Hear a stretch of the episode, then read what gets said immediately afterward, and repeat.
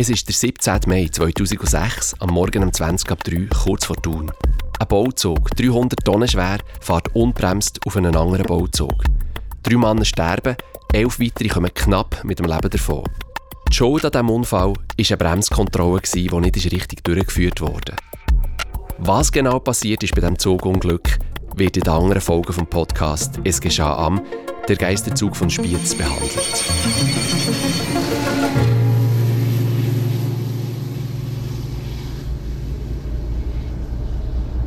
Moment. 36, 263 kann gar nicht bremsen. Du musst es mal gerade stellen! Wir haben keine Bremswirkung! Nichts auch nicht! Eines der heftigsten Zugunglücke der Schweizer Bahngeschichte war die Folge. Man wird nie genau wissen, was im Führerstand von Loki passiert ist. Die beiden Loki-Führer haben ihre letzten und vermutlich schrecklichsten Minuten von ihrem Leben mit ins Grab genommen.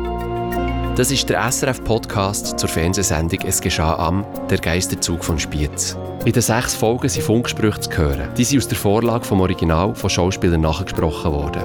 In dieser Folge erfahren wir, was gerade nach dem Unfall passiert ist. Es ist 20 ab 3 Uhr am Morgen. Der rund kontrollierte Zug ist mit 89 Stundenkilometer in zwei Bauwegen gefahren, hat die rund einen halben Kilometer weit geschoben bis es wieder einen Aufbau gegeben hat mit weiteren Bauwegen auf den Gleis. Beim zweiten Aufbau hat die rollende Masse noch immer 80 Stundenkilometer. Eine Wahnsinnswucht. Alles hat sich ineinander zu einem rund 15 Meter hohen Metallhaufen aufgetürmt. Alles ineinander verkeilt. Nicht mehr sichtbar, was zu welchem Wagen gehört hat. Die drei Fahrdienstleiter, die entschieden haben, den Geisterzug aufzufahren, haben die Polizei informiert. Und dann hat das Telefon der Einsatzleiter der BLS, Jürg Zimmermann, geweckt. Die Originalaufnahmen von dem Telefon zeigen, in der Fahrdienstzentrale hat man noch nicht gewusst, wie schlimm der Unfall ist. Ja, Timmy. Ja, Guten Morgen. guten Tag. Nicht gut gegangen, hä? Nein, was haben wir denn? Wir haben äh, Dienstextrazug von Frutigen auf Hondrich. Ja, Und als er kurz vor Reichenbach war, hat er gesagt, keine Chance mehr zum Bremsen. Haben wir nicht gewusst, wie dass wir am gescheitsten reagieren. Wir sind nachher da durch den Bahnhof Spiez durch, da ist er nicht entgleist. Haben ihn nachher aber im Bahnhof Thun nie können irgendwie schlau annehmen und haben ihn nachher zwischen Platz und Thun auf die bestehende Baustelle gereist. ja, Wir haben aktuell die Meldung von mindestens zwei Verletzten ja, nein. und es ist Feuerwehr, Sanität, Polizei, alles aufgeboten. Und ich habe ebenfalls auch schon Verstärkung in Dienst gerufen, weil es sieht nach, einer, nach einem Unterbruch aus.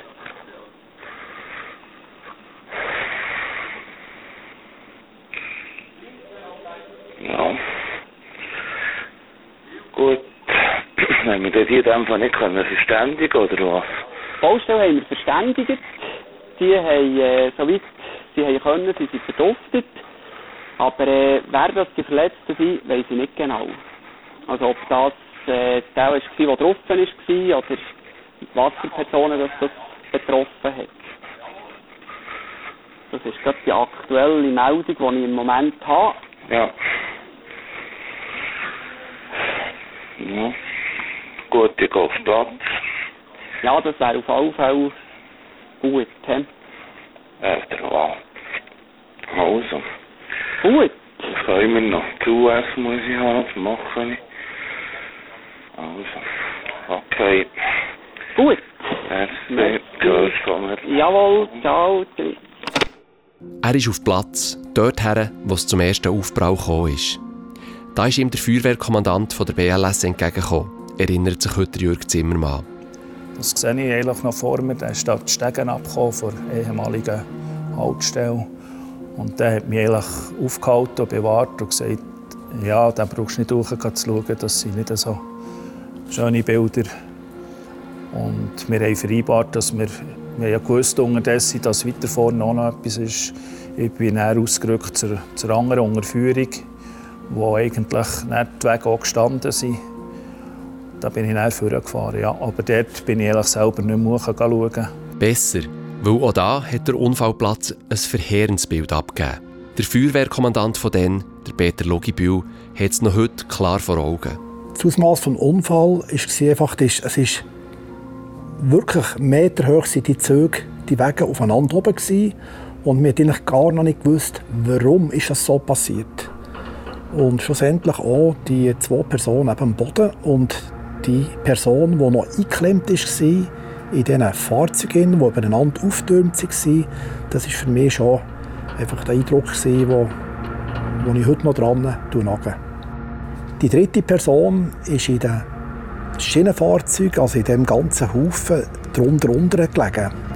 Und wir wollten die Person gar nicht erreichen, weil wir Angst hatten, wenn man zugeht, dass die Wege oben nachgehen und eigentlich die Retter würde verletzen Und hat schlussendlich einfach das mit dem Kran einstürzen Und ich habe dort äh, zwei Veto eingelegt und habe gesagt, wir gehen die Person erreichen und, und äh, nicht einfach die, den Schutt auf die Person nachgehen. Und ich habe mit meinem Kollegen sind wir die gereicht. Und ja, es ist nicht passiert. Und das ist, ich habe das Gefühl, dass ich der Person schuldig war, dass man die hat vorgenommen von der Unfallstelle und nicht zuschütten Am Einsatzleiter Jürg Zimmermann ist es nach dem Gespräch mit dem Feuerwehrkommandant also schnell bewusst gewesen, es hat Tote gegeben. So gut es gegangen ist, hat er sich innerlich darauf vorbereitet. Ich habe mir irgendwo Gedanken gemacht, und, ja, das sind BLS-Mitarbeiter, wo ich nie gedacht habe, dass es Leute sind, die ich kenne. Da ist äh, der Pfarrer ist gekommen und hat mir einen Zettel gezeigt. Also nur so Notizzettel, aber das sehe ich immer noch vor mir. Und dann habe ich die Namen gelesen, Hänze und Winter. Ja, das ist mir gerade ein bisschen eingefahren. Mit dem habe ich nicht gerechnet. Da bin ich nicht darauf vorbereitet. Ja, da bin ich gerade heute zuerst so nebenaus für mich und habe sicher eine kurze Zeit gerade ein bisschen gerannt wahrscheinlich und bin dann aber zurück wieder anfangen funktionieren und dann haben wir angefangen aufbauen, zusammen mit den Blaulichtorganisationen, unsere Fachdienste. Das ist natürlich einer und der andere ist dann eingetrudelt. Und dann haben wir uns eine äh, Übersicht verschaffen, was, was Sache ist. Aber da kann ich mich noch gut tragen, ja. Der Pfarrer Zog war es, der Leiter des Care-Team, der der am Jürg Zimmermann übergeben hat. Dass er die Namen der Opfer auf den Zettel geschrieben hat und nicht persönlich gesagt hat, das hat seinen Grund gehabt. Ich habe Jürg Zimmermann so erlebt, dass er die Namen, die ich ihm auf einen Zettel aufgeschrieben habe, dass ja kein Missverständnis entsteht, hat mir das schriftlich übergeben habe ich gesehen, wie er das entgegennimmt und sehr bewegt war, als er zwei von drei Namen liest und die Leute bestens kennt.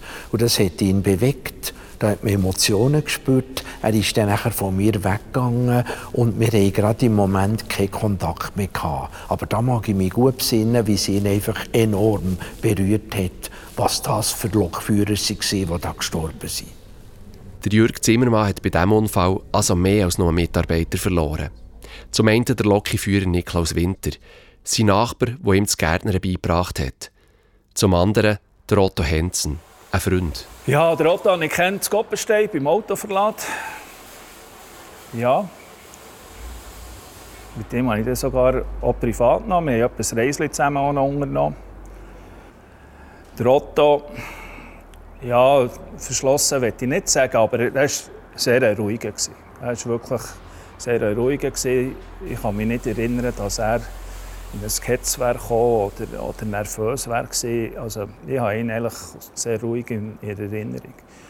Und gesagt, eben, privat haben wir etwas gehabt. Es war sogar am Hochzeit von uns, wo wir auch noch im Wallis gefeiert haben. Ja, ich, ich würde sagen, mit ihm habe ich vielleicht auch noch ein anderes Wort geredet als nur ein dienstliches. So hat jeder seine Geschichte mit den Verunfallten, mit ihren Angehörigen oder BLS gehabt. Sechs Leute hat der Care-Teamleiter Hans Zog darum aufgeboten. Für die Fahrdienstleiter ist der Betriebsleiter der BLS, der Walter Flüme, selber schauen. Das waren nämlich die drei Männer, die den Zug auf das Gleis geleitet haben, wo es dann zum Unfall ist. Zuerst haben die gedacht, es sei einfach Verletzte gegeben. Erst später ist ihnen das Ausmaß von ihrem Entscheid klar geworden. Dort äh, habe ich die drei Mitarbeiter getroffen, die die schwerwiegenden Entscheidungen müssen treffen mussten. Sie waren bereits durch ihre Vorgesetzten betreut und durch Kollegen in ihrer Dienstschicht abgelöst. Die sind unter Schock gestanden. Konnte aber kurz reden mit ihnen und erfahren, was vorgefallen ist. Nachher sind die eingeübten Prozesse für Ersatzverkehr aufgefahren worden.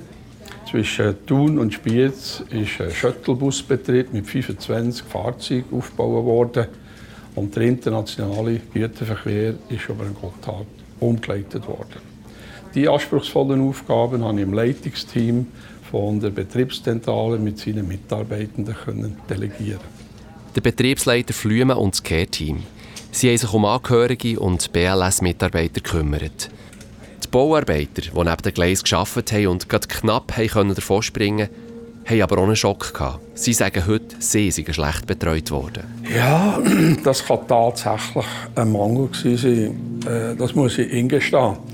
Äh, vielleicht hat man es den Baufirmen überlassen, die äh, Mitarbeiter zu betreuen. Aber man hätte allweg sollen Verbindung herstellen zu dieser Baufirma und die Betreuung eben auch weiterführen mit denen.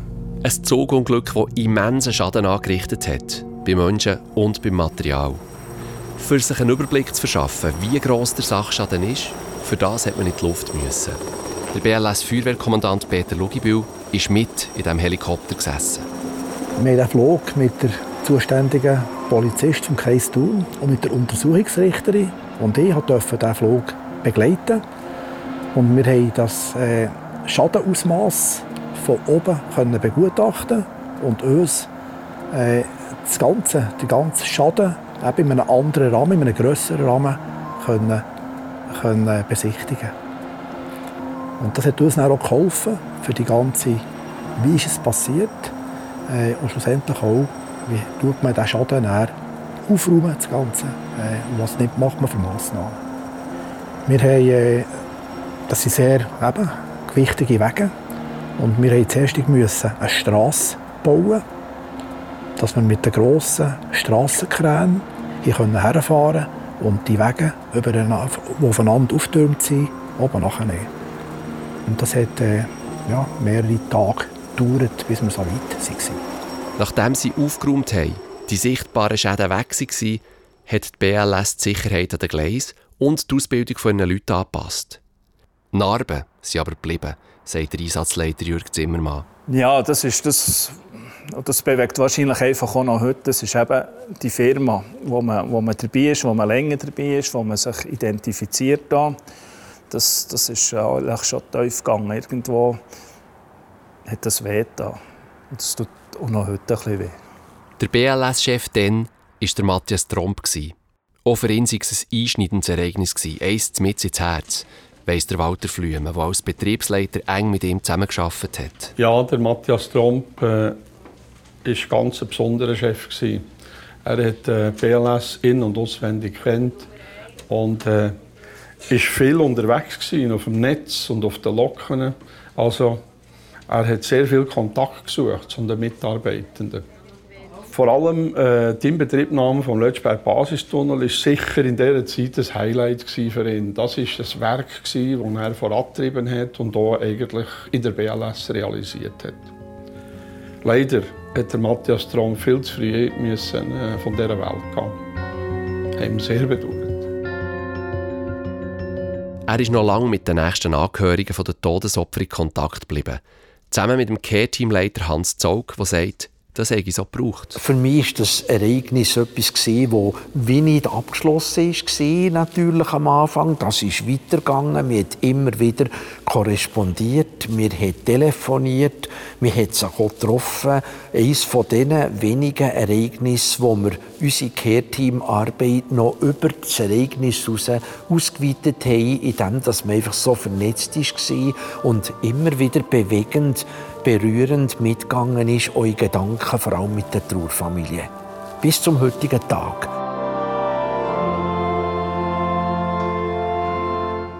Der BLS-Chef Matthias Tromp war es der, der Hans Zaug angerufen hat. So hat die Familie der Opfer genau ein Jahr nach dem tragischen Unfall einen weiteren Punkt in ihrem Trauerprozess setzen Für das hat er alle nötigen Gleise gesperrt. Wir haben eine Zugfahrt gemacht, und zwar von Hotel vorne in einer BLS-Lok im Führerstand. Weiss ich noch haargenau, da war der Herr Trump, ich war vom Care-Team dabei und ein paar wenige Vertreter von diesen Trauerfamilien, weil endlos Platz hat man nicht einem Führerstand. Und dann sind wir durch den Lötschberg gefahren, bis auf Kantengrund, wo die Baustelle war, wo der Bauzug, der Betriebszug der losgefahren ist, in seine verhängnisvolle Fahrt. Und der Herr Trump hat der Trauerfamilie alles haargenau erklärt. Sind wir auf Frutigen gefahren, wo der Zug ist auseinander und neu zusammengesetzt wurde. Dann sind wir Bad Heustrich gefahren und immer bei diesen Fixpunkten sind wir bleiben stehen, wo man einfach die Trauerfamilie hat so ihre Emotionen freigegeben und dann sind wir auf Spiez und auf Thun und eben miteinander zu feiern.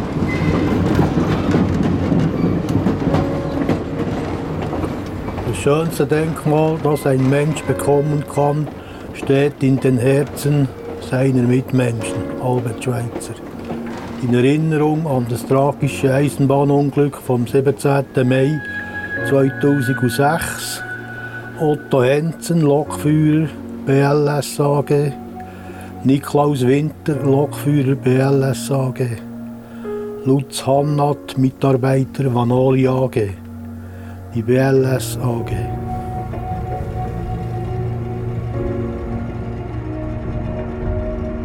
Es geschah am der Geisterzug von Spiez. Mit den Einsatzleitern, die als erste den Unfallplatz angetroffen haben, Bilder gesehen haben, die sie heute noch verfolgen. Wie die Angehörigen der Unfallopfer, die Fahrdienstleiter oder die Bauarbeiter, die knapp mit dem Leben davon sind, auf die tragische Nacht zurückschauen. Das erfahrt ihr in den drei anderen Folgen. In der fünften Folge nehmen wir euch mit in Geisterzug und zeigen, wie die letzten 15 Minuten von diesen Lokführern waren. Das ist der SRF-Podcast «Es geschah am», der Geisterzug von Spiez. Erzähler Matthias Hämmerli, Redaktion und Produktion Beatrice Gmünder, Ton Jonas Weber, Projektleitung Susanne Witzig.